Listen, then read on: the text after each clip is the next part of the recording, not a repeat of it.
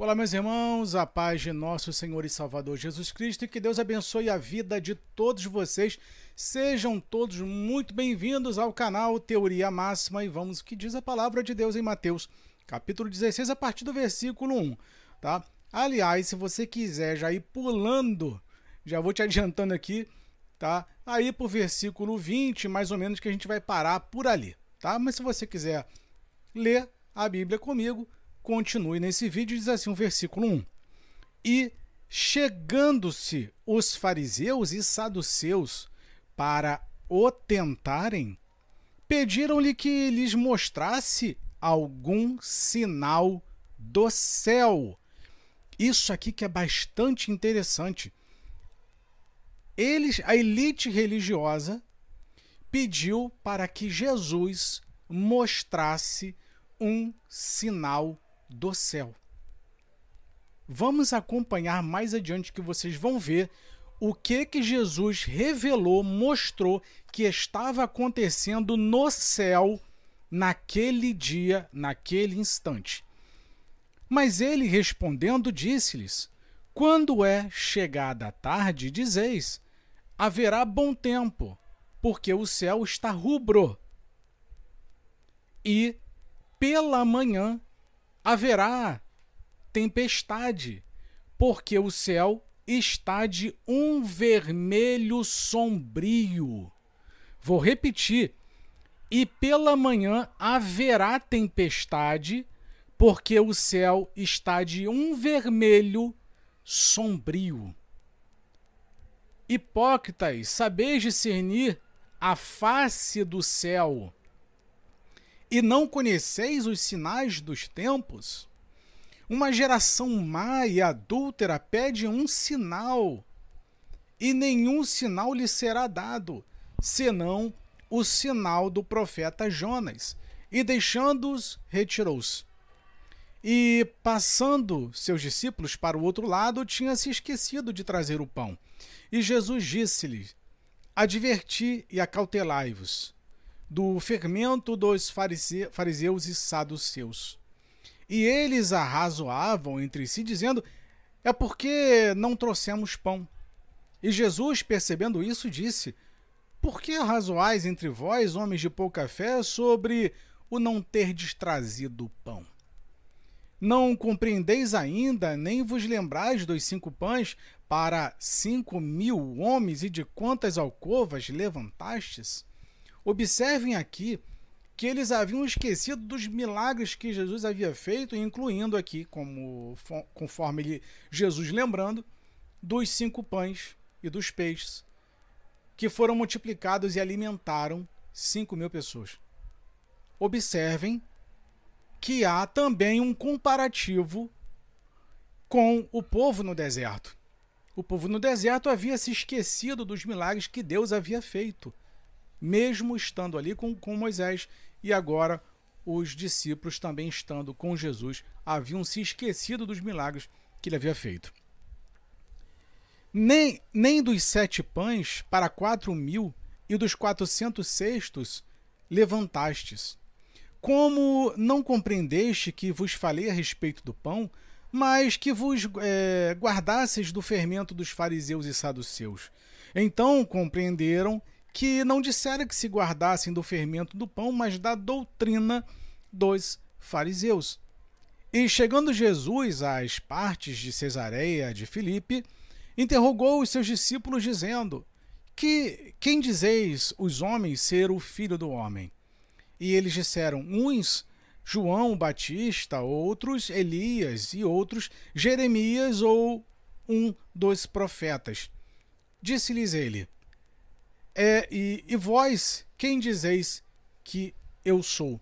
E Simão Pedro, respondendo, disse: Tu és o Cristo, o Filho do Deus vivo. E Jesus respondendo disse-lhe: Bem-aventurado és tu, Simão Barjonas, porque tu não revelou a carne e o sangue, mas meu Pai que está nos céus.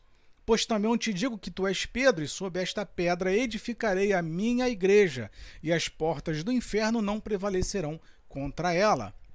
E eu te darei as chaves do reino dos céus, e tudo que ligares na terra será ligado nos céus, e tudo que desligares na terra será desligado no, nos céus. Então mandou os seus discípulos que a ninguém dissesse que ele era Jesus o Cristo. Desde então começou Jesus a mostrar aos seus discípulos que convinha ir a Jerusalém e padecer muitas coisas dos anciãos e dos principais dos sacerdotes e dos escribas e ser morto e ressuscitar ao terceiro dia. E Pedro, tomando de parte, começou a repreendê-lo, dizendo: Senhor, tem compaixão de ti. De modo nenhum te acontecerá isso. Bem, Pedro havia apenas orientado Jesus: não, você não vai, não, isso não, vai, não pode acontecer. Isso não vai acontecer. Tenha compaixão de ti. E Pedro repreendeu a, a Jesus e disse: de nenhum modo isso é, te acontecerá. Aí eu lhes pergunto, para você que está me assistindo, meu irmão, minha irmã, Pedro falou alguma coisa de errado? Não, absolutamente. O que Pedro falou, falaria para qualquer uma outra pessoa. Não, você não vai passar por isso. Não, você perder a vida. Não. O que Pedro falou foi algo natural. Foi algo que você comentaria para qualquer uma pessoa, para evitar que ela passasse por uma tragédia. E Pedro estava cheio de boas intenções. Pedro estava carregado de coisas boas e evitando que seu mestre fosse é, perdesse a vida. E o que tem de mal nisso? Nenhum mal. Nenhum mal.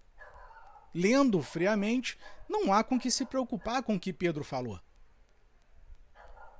Mas continuando, no versículo 23, Jesus é, diz assim: Ele, porém, voltando-se, disse a Pedro: para trás de mim, Satanás, que me serves de escândalo, porque não compreendes é, as coisas que são de Deus, mas só as que são dos homens.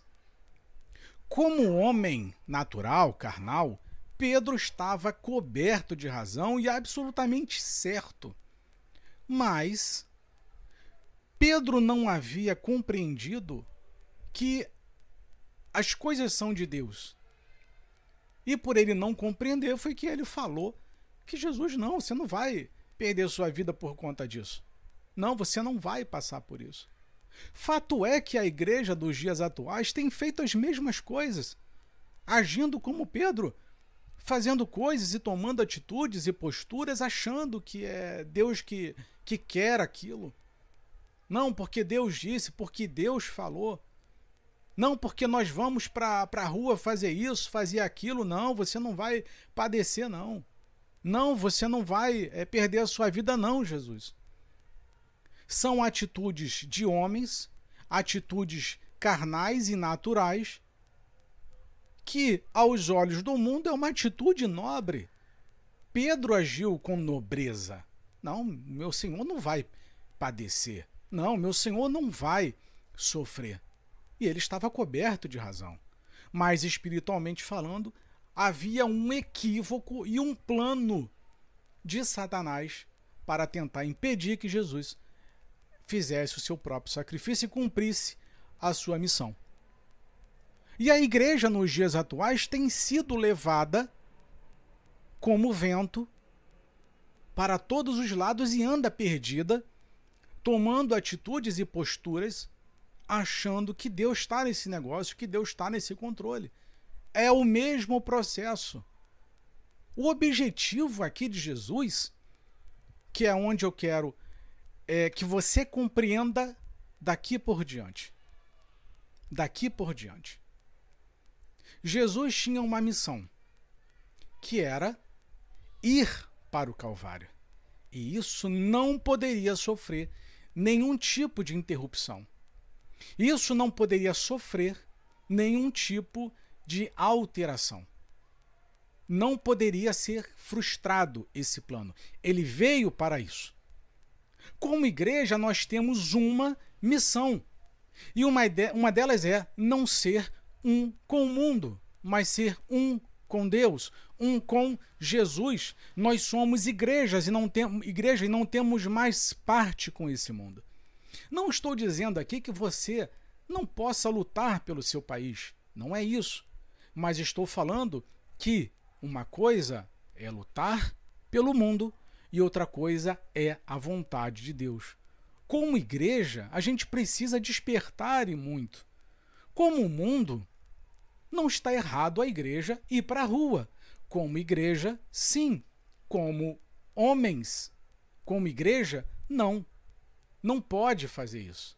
Está equivocado nessa opção, nessa escolha. Nem sempre o bem que desejamos de fato é a vontade de Deus. E isso não está sendo cumprido. Isso não está sendo falado.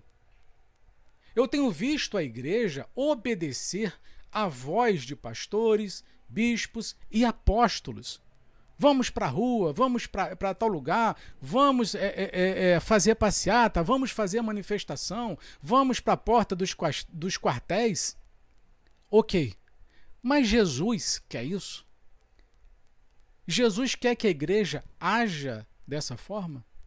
Essa é a postura correta e ideal para a igreja? Será que não está tendo um equívoco nessa visão? Porque o objetivo de Jesus era o Calvário. O objetivo da igreja é ide e pregai.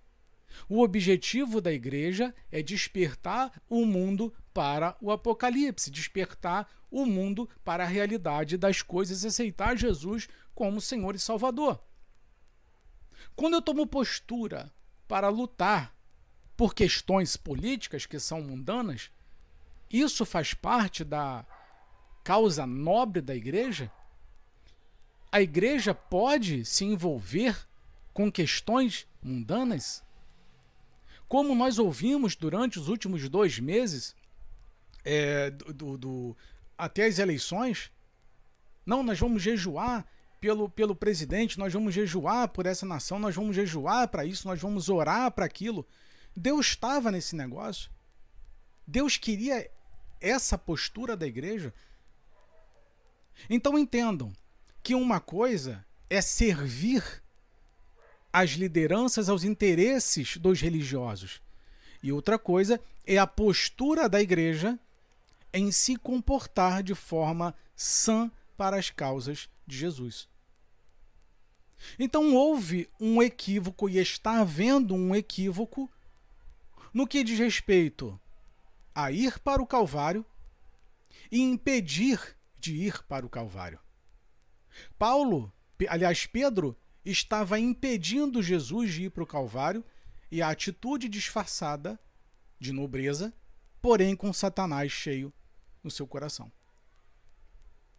Será que é essa postura que Deus quer para a igreja nos dias atuais? Será que é isso que Deus quer realmente da igreja?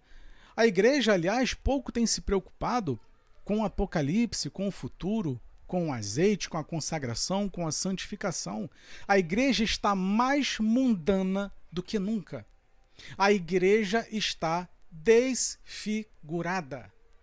A igreja não está se parecendo com Jesus em absolutamente nada. E é isso que tem que ficar claro.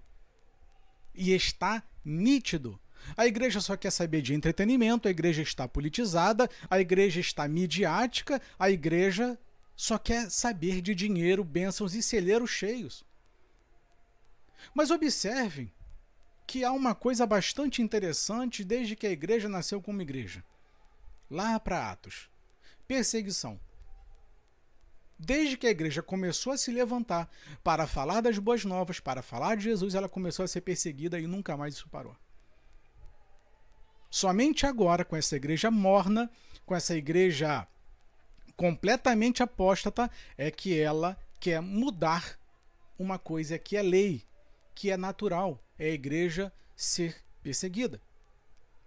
Eu não me recordo em nenhum momento da história onde a igreja não foi perseguida ou aonde os irmãos não aceitando lutaram para mudar as regras do jogo.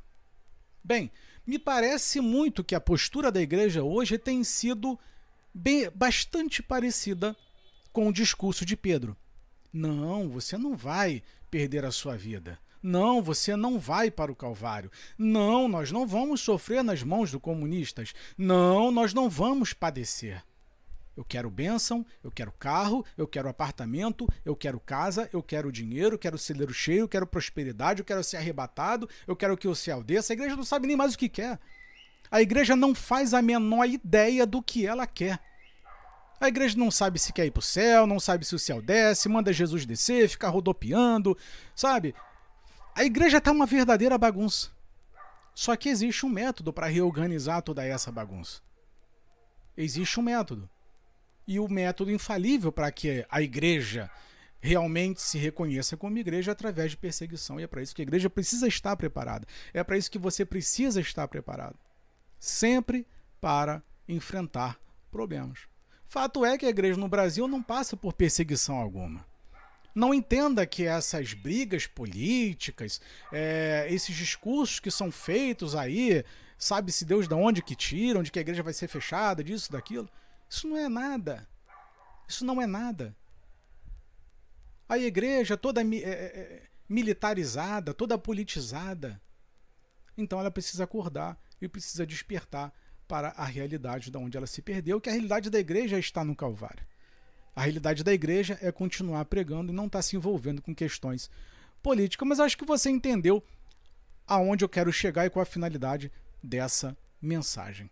Tá? Então fica aqui esse vídeo, esse alerta, essa reflexão. E tome muito cuidado para que você não haja e reaja como Pedro, achando que uma atitude nobre está fazendo bem para a igreja quando Satanás é que estava tomando o controle daquela situação para impedir que o trabalho fosse realizado. E me parece que Satanás está tentando impedir alguma coisa que aconteça.